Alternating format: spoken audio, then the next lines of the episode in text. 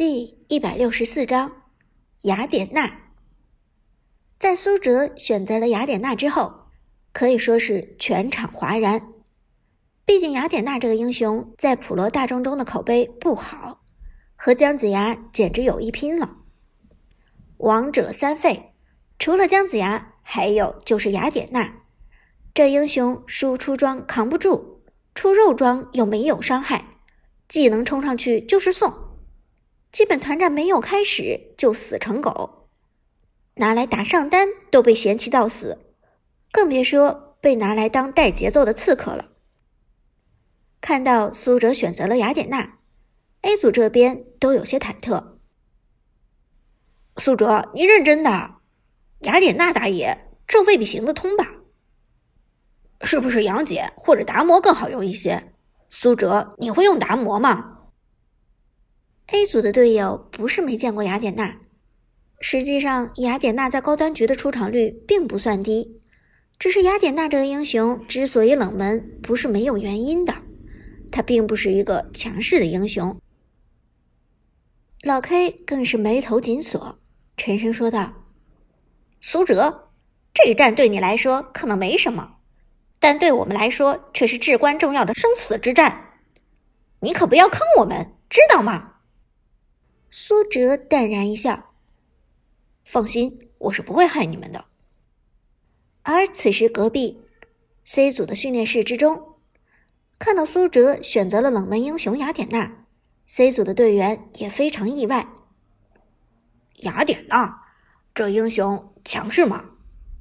辅助选手旺财揉着后脑勺问道：“他见到雅典娜的次数并不多。”边路选手阿飞。对雅典娜最为熟悉，因为雅典娜毕竟常出现的位置是上单。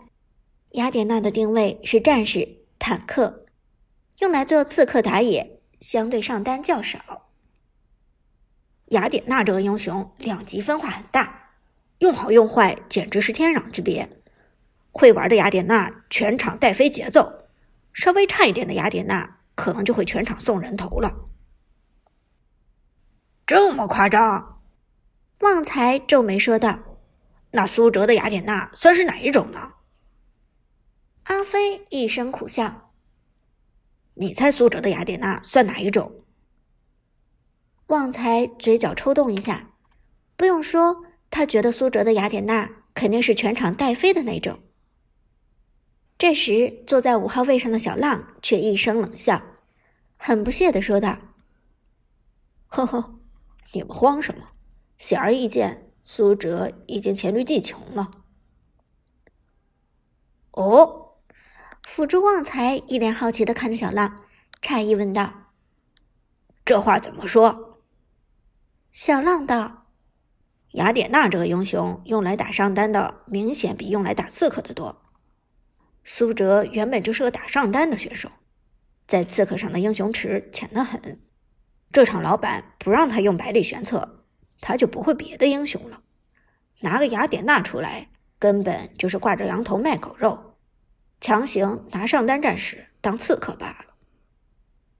小浪这说法虽然有一定的道理，但阿飞却轻轻摇头。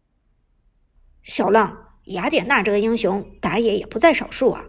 你看最近几场 KPL 用雅典娜打野的，比用雅典娜走边的更多。呵呵，小浪并没有理会阿飞的解释，而是继续说道：“你们信不信？如果阿飞没有拿花木兰，那么苏哲这家伙很有可能拿花木兰来打刺客呢。”C 组其他几个人倒是都觉得小浪说的有点道理，毕竟用雅典娜打野的实在是少之又少。小浪冷笑一声说道：“我的分析果然没错。”苏哲根本无法承担一个职业打野的责任，不信你们看着，这场比赛苏哲绝对会节奏崩盘。说到这里，小浪选定了自己这一场英雄——孙悟空，暴力英雄中的最暴力者，一棒子抡下去，毁天灭地。自从重做之后，猴子的出场率和胜率都有了很大的提升。虽然在高端排位赛场上和职业赛场上很难看到猴子的身影，但这也无法影响这名英雄的热度。在上一场全场被苏哲的百里玄策压制之后，小浪的心情极度郁闷。而在这种状态下，只有猴子这种极其暴力的英雄的暴力输出，才能疏解他心中的压抑，让他彻底释放出来。更何况，小浪知道，只要自己回到 C 组，那么一定会是团队的核心。而猴子这个英雄，只要有经济优势。那么就完全就是真正的齐天大圣。此时的 A 组，所有人都看到了小浪的选择，居然拿了猴子，小浪在想什么？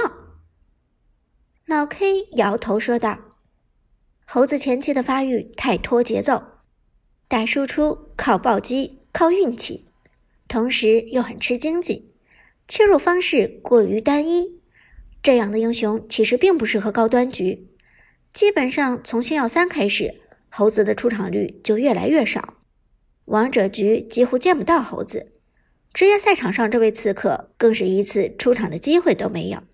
因此，看到小浪拿出了猴子，老 K 表示很不理解。苏哲大略猜得到小浪的意图，他依然是准备将自己定位成 C 组团队的核心。只要有了足够的经济支持，那么猴子的输出就是很可怕的。尤其是如果能打出第一场世训赛李白那样的经济差，猴子的表现绝对要比李白更精彩。不光是苏哲，A 组的辅助也看穿了小浪的意图。C 组肯定又是要打野核，把小浪的猴子给顶起来。有了一个扁鹊，还不是 C 位？难道还要顶小浪？老 K 皱眉说道：“这不可能吧？怎么不可能？C 组第一场不就是这么赢我们的？别忘了，猴子发育起来可比李白恐怖，那一棒子抡下来，谁受得了？没错，孙悟空的极限一秒五棍快速连击，别说脆皮了，坦克都不一定扛得住。”听了这话，老 K 才明白 C 组的意图。如果又是像第一场那样单顶小浪这一个核心，那么成熟起来的孙悟空可能真的很难对付。这一场双方的核心人物，小浪 vs 苏哲。小浪选择了一个极其热门，同时又相当强势的刺客孙悟空，而苏哲却拿出了一个相对冷门、兼职打野的战士型英雄雅典娜。比赛还未开始。老 K 已经觉得有些忐忑了，回头看了苏哲一眼，老 K 心中不由得直犯嘀咕：如果 C 组还是像第一场那样将一切经济都给小浪的猴子，那么苏哲的冷门英雄雅典娜真的会是他的对手吗？这时，双方出兵，第三场试训赛正式开始。苏哲的雅典娜朝着上路游走，从蓝野的位置开局。上路曹操和辅助廉颇来野区保我一下，他们的前期很强势，极有可能过来反野。苏哲冷静的说道：“毕竟敌方有扁鹊，有苏烈，这两个英雄前期强到爆炸，绝不是闹着玩的。”于是辅助廉颇和边路曹操同时向苏哲的方向靠拢，随时准备支援。苏哲的判断果然没错。很快，对方就出现在了中路河道。除了苏烈和张飞之外，小浪的猴子也提着如意金箍棒朝着野区走来。同时，中路的扁鹊开始向野区移动，一系团马上就要爆发。请求支援！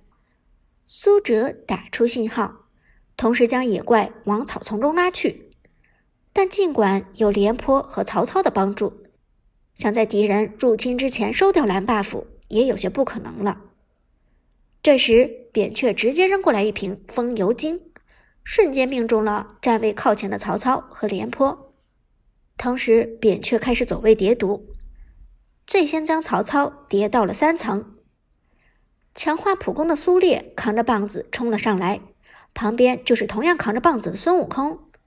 苏哲连忙走位上前，帮曹操抵挡伤害。